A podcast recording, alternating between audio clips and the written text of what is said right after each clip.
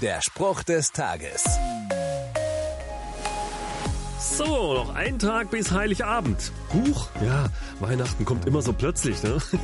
Alles erledigt, die Geschenke eingepackt, die Back- und Kochzutaten vorhanden, der Baum geschmückt, ja, und die Lichterketten hängen.